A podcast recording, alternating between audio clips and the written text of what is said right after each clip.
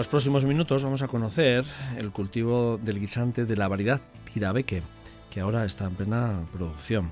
Esta leguminosa ha sido una de las nuevas opciones por la que ha optado y apostado Guisartelur, una iniciativa que promueve la inserción laboral de personas en situación de vulnerabilidad y en desempleo de larga duración.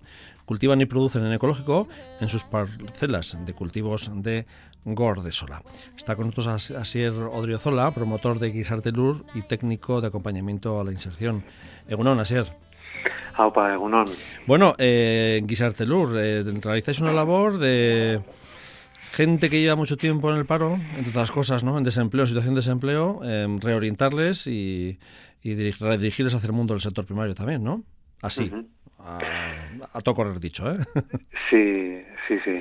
Bueno, el objetivo final o la misión final de Guisartelur es lograr la inserción sociolaboral de personas que se encuentran en exclusión o en vulnerabilidad social o que han ido arrastrando pues eh, situaciones de vulnerabilidad, por ejemplo, referidas a un paro de larga duración. Y en ese proceso, pues durante su estancia en la empresa, en la que están contratados con un contrato de inserción que se va renovando año a año, hasta un máximo de tres años, realizamos labores de acompañamiento, tanto en labores de producción como de inserción, en, bueno, pues en mejorar la empleabilidad y las competencias técnico-profesionales, sociolaborales y técnico-personales, perdón, sociopersonales. Eh, me imagino que será gente que, muchas veces igual no, no ha tenido ningún contacto con el sector primario, en principio, ¿no? Bueno, eh, claro, eh, nosotros en los procesos de selección cuando nos ponemos en contacto con las convocatorias que hacemos, si hay que cubrir una baja o una sustitución o, una plaza nueva, pues eh, eh, tenemos en cuenta esta consideración. Pues que de alguna u otra manera hayan tenido algún contacto con el primer sector con el sector primario y, y, bueno em, también porque es bueno que la persona esté familiarizada con ese sector pues para que para que de alguna forma tenga alguna lanzadera personal, ¿no? Vale, una motivación funcionalidad y, una motivación, porque una de las de los propósitos que manejamos es que la persona eh, de alguna forma se proyecte en el futuro, ¿no? En un hipotético puesto eh, dentro del sector agroalimentario o agroecológico o sector primario. Claro, porque vosotros tienes un poco por el cultivo y producción en esa línea, ¿no? Eh, ecológica, ¿no? Eso es, eso es. Eso es, los eh, terrenos están certificados por Ecolurra, antes ENEC, que es el Consejo Regulador de Agricultura Ecológica de Euskadi. Y bueno, eh, tenemos unos terrenos o desarrollamos nuestra labor eh, agroecológica en unos terrenos cedidos por la Fundación Guisaquia. Eh, en Gordesola, ¿no? En, Gordesola, sí, en el barrio de Verdugain.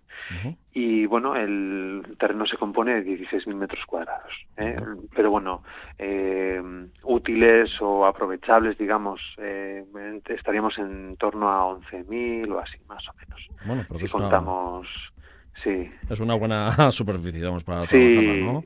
Sí, sí, sí, sí. Es una buena superficie que nosotros conjugamos tanto con cultivo protegido bajo invernadero como cultivo al aire libre. Eso te iba a preguntar. Mm. Y también fruta, ¿no? Creo que trabajáis la fruta, ¿no? Sí, el fruto pequeño, eso es. perfecto. Eso es. En 2019 cuando comenzamos hicimos la plantación de, eh, bueno, en dos fases, en 2019 y 2020, unos 360 metros cuadrados de fresa más o menos y luego que es una fresa eh, variedad francesa, Mara de Bois y luego en 2019 también eh, plantamos unos 400 frambuesos de la variedad polka. Eh, y bueno, pues gracias a ellos, pues estamos elaborando desde el 2020 nuestras propias conservas a partir de los excedentes. Así que... Porque entonces no solo os dedicáis a lo que es la, producción hortícola ¿no? y al diseño y a la puesta en marcha, sino también a, esa transformación en las posibilidades que se da. Y luego además lo vendéis también con marca, ¿no? Con un, bajo una marca, ¿no? Mm, Creo. Eso es. Guisartelur, digamos, es el nombre fiscal. Eh, y mm, Biosaki, que viene de bio, de ecológico, y Saki de Gisakia, de ser humano, eh, pues es nuestra marca ecológica, que utilizamos en todos los productos ecológicos, tanto en las cestas con producto fresco y luego también en los productos elaborados, que son las conservas. Tenemos cinco gamas de conserva. 5 gramos de conservas. Pues, trabajo no falta, desde luego. Eh, Así es, vamos un poco, si te parece, con este guisante tirabeque, que es lo que me ha mm. llamado la atención, que os había visto en vuestros posts eh, de vuestras redes sociales, eh, que es una especie entre, no sé si judía verde y guisante. Mm, tú nos contarás un poco. Ah, sí, así lo catalogan. También son conocidos como bisaltos. eh, arveja china también. Bueno, tiene diferentes eh, eh, acepciones. De hecho, en Bilbao, por ejemplo, a la, eh, tradicionalmente se utiliza el término arvejilla al guisante verde. También, también. Luego hay un tipo de guisante lágrima también, pero que hace el guisante un poquito más pequeño que este, cuando grana en, el, en la vaina. Es un guisante muy valorado en Francia y a nosotros, pues bueno, eh, a través de una cliente cuyo tío se dedica, bueno, pues en sus ratos libres a la agricultura, eh, seleccionó una variedad de guisante, que es el tirabeque, que yo ya lo conocí en alguna huerta ecológica del Arrabecho, y ya me ah. hablaron de sus, de sus excelencias.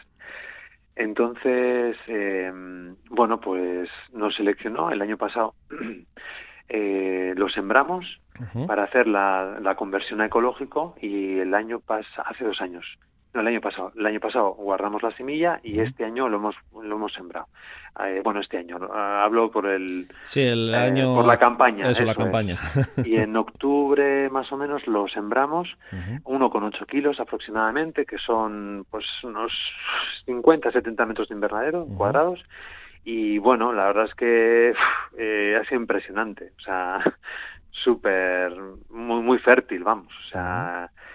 Eh, las matas están a rebosar, eh, además tiene una flor muy característica de color morado. Sí, no es blanca, ¿no? Que estamos más acostumbrados al guisante de color más a blanco. No, es moradita, es muy temprano. Vale. Sale antes, ¿no? Mm, bueno, aparte que en invernadero em, también, claro, se adelanta un poquito antes, ¿no? Se adelanta antes, sí. Mm. Nosotros el, guisante lo estábamos esperando para finales de abril, principios, finales de marzo, principios de abril, pero este ha llegado a finales de febrero. Entonces, pues bueno, eh, y eso es un guisante que tiene muy poco muy poca eh, muy poco tiempo de post cosecha es decir ah. eh, hay que aprovecharlo rápidamente. En cuanto se cosecha en cámara dos tres días y luego ya cocinar a no ser que se congele. Pero bueno claro y, eso es un producto pues eso muy muy fácilmente muy a nivel culinario muy fácilmente de, de cocinar porque se, se cocina al dente también se pueden hacer woks por ejemplo eh, y luego con un chorrito de aceite y tal, bueno, pues así, y poca cocción. Eh, se consume también la vaina, creo, ¿no? no porque creo que lo que es el guisante, como si es más plano, ¿no? Que el guisante que conocemos habitualmente. Sí, se consume con la vaina entera. con la vaina entera, sí, sí. Nosotros, eh, a través de esta cliente, su tío lo cultivó con el, digamos, alineadamente con el calendario lunar. Y, y bueno, pues eh, nosotros lo que hemos observado es un guisante muy vigoroso, muy potente. eh, y sí que es cierto que aquí a nivel cultural la gente no está muy familiarizada con él. Y lo hemos visto en nuestra clientela que poco a poco ha ido entrando. Había gente ya gente igual de mediana edad que lo conocía y sí que nos lo pedía. Eh, jo pues quiero quiero probarlo y tal. Pero pero sí sí es un guisante bueno pues eh, que tira hacia lo dulce y luego es ligeramente crocante con los granos ligeramente desarrollados. Entonces, pues bueno. A la hora del manejo en la, en la huerta, eh, ¿hace mucha mata? Eh, ¿Necesita mucho cuidado? O... No, no, en realidad, de hecho, este guisante, lo que nos está sorprendiendo, em, normalmente el guisante suele adolecer de oidio en el final del cultivo, que es una enfermedad eh, fúngica, como, como si tuviese ceniza en la hoja. Y este no, no, que va. O sea, tiene una sanidad vegetal impresionante, un vigor, la verdosidad. O sea, ya tenía que estar empezando a envejecer y no lo hace. y, bueno, eh, digamos que el, el conjunto de todas las matas que y tallos que están plantados están todos verdes, eh, con un verde muy intenso de clorofila. Y vosotros a la hora de cultivarlo habéis habéis mirado un poco el tema de la biodinámica, como decías de o la luna o alguna cosa de estas? Mm, no, no, no porque mm, Bueno, sí que la tenemos en cuenta. ¿eh? Ah. En la biodinámica energética, de alguna forma, la tenemos en cuenta en, la, en los semilleros que hacemos todos los años, Vale. que siempre lo hacemos en luna decreciente. Y mm, normalmente, cuando se va al compás de la luna, ¿vale? Esto, bueno, es lo que se suele decir. Suele mejorar, digamos, la germinación en un 15%, más o menos, más o menos. Eh, en torno a, ¿eh? Sí. Pero bueno, para nosotros, de momento, todos los, todas las pruebas que hemos hecho en vivero con nuestras propias plantas, porque hacemos eh, cultivo de semillero, de tomate, de pimiento, de calabacín, todo o sea, que eso- estaréis a tope ahora también ya de Sí. todo en ebullición, ¿no? sí, todo en ebullición. Ah, y ahora haciendo trasplantes. Claro, en algunos sí, para invernaderos sí. Claro. Y en el caso de la siembra, pues bueno, no, no lo hicimos, pero bueno, sería interesante hacerlo igual para otros años si repetimos la experiencia con guisante. Claro, este año eh, Sí. os ha sorprendido por esa vigorosidad que, que trae la planta. También hemos tenido un invierno un poquito más eh, light, no sé. eh, claro, no tenemos la Sí. comparativa de otros años, eh, que, Mm. eso también lo puede decir, y que bueno, debajo del invernadero, pues de- del plástico, pues no es lo mismo, ¿no? Que si hubiese sido en el exterior, ¿no? Claro, en exterior, tanto el cultivo de guisante como el de espinaca son dos cultivos un poquito controvertidos con las temperaturas. Sí. Y necesitan siempre ahí en torno a 15, 17 grados. Entonces un cultivo, hay gente que lo ha intentado en la calle que le ha ido muy bien, pero yo la experiencia, bueno, desde mi experiencia y luego la experiencia a mi alrededor de gente profesional y gente amateur que lo ha intentado en nuestro contexto no lo ha conseguido.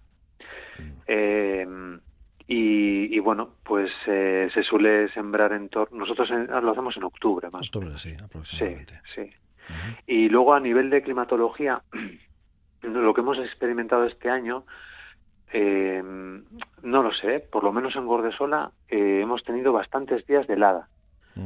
Y con eso hay que tener mucho cuidado, porque si te adelantas en los cultivos, mm, no prosperan. O sea, si, si adelantas, por eso la patata muchas veces hay que tener mucho cuidado con ponerla en marzo, porque si hiela, te la cargas. O Sí, sea, sí, no. sí. Entonces hay que tener mucho cuidado. De hecho, esta semana hay caída de temperaturas y chubascos y habrá que estar un poco atento. Atento, Pero en sí. invierno ha habido, sí que ha, ha helado bastantes días y, y con, sí, sí, heladas. Además se veía Es un poco también blanco. como la floración, ¿no? Y que si se adelanta la floración y hay unas Mm. heladas, pues a veces ya está el fruto cuajado, pero como hay helada, pues se va al traste, ¿no? Y ahí hay, ahí hay peor solución que con la patata, que la patata igual puedes ponerlo otra vez un poquito más tarde, ¿no? Pero tiene, tiene su cosa. Y sí. luego, eso es, y luego las heladas también, eh, con algunos cultivos en el exterior, hay que tener mucho cuidado, porque, mm, por ejemplo, con las coles lo hemos percibido. Eh, eh, por ejemplo, eh, las hemos plantado cuando procedía y luego a las heladas le, le, le sucedió una subida de temperatura en Navidad, no sé si os acordáis, Sí. ¿eh? Que, bueno, pues eso produjo bacteriosis. Ah, y esa caída y subida de la humedad en la planta es fatal, eh, sobre todo en los frutos que tienen pella, que tienen cogollo, como la coliflor, el romanesco, el, el brócoli, lo, lo quema directamente. Bueno, lo quema, el- la helada lo quema, Sí. pero luego si, si además se acompaña de temperaturas elevadas o cálidas, aparecen los, los hongos. Y es y es muy muy problemático, la verdad. Vale. Eh, Asier, decías también que tenéis guisantes eh, puestos, los guisantes habituales, ¿no? Eh, el guisante verde. Eh, No, no, este, no. año normalmente dedicamos el espacio de invernadero a un tipo de guisante. Siempre Ah, ha sido vale. el guisante convencional, Vale, pero este año, bueno, como teníamos este guisante, pues hemos hecho la prueba. bien. No sé, habrá que valorar para años posteriores. A nivel de sanidad vegetal hemos observado que es un guisante con unas características excelentes de respuesta de todo. Pero bueno, hay que encajar un poquito su adecuación eh, comercial, a ver cómo lo hacemos. Eso es importante, que como se puede producir, se puede producir, eh, puede haber sustos por el camino de la meteorología, pero luego hay que venderlo y si no vendemos, pues no, Claro, no hay claro. posibilidades, es importante. Eh, por cierto, aquellos que nos estén oyendo, Biozaki, eh, ¿dónde, los frutos Biozaki, ¿dónde se pueden comprar?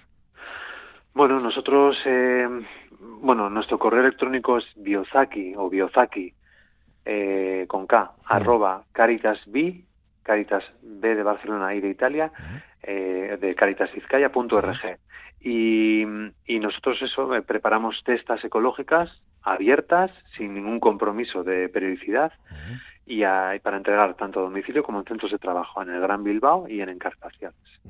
Y también llegamos a Arceniega, por cierto. Bien. Araba, que está ahí pegadito, muy bien. Digo para que nos estén oyendo eh, y tienen esa posibilidad. Pues así, Rodrigo Cela, promotor eh, ahí en Guizartelur y técnico de acompañamiento a la inserción. Muchas gracias por acercarnos eh, vuestra labor y también por bueno, ese guisante tirabeque que bueno, poco a poco, y la verdad sí que se está viendo, sobre todo en la nueva cocina se utiliza bastante este producto y, en la cocina también asiática también lo, lo consumimos bastante. Sí, también. Muchas gracias, Asier. Un placer. Venga, ahora, ahora.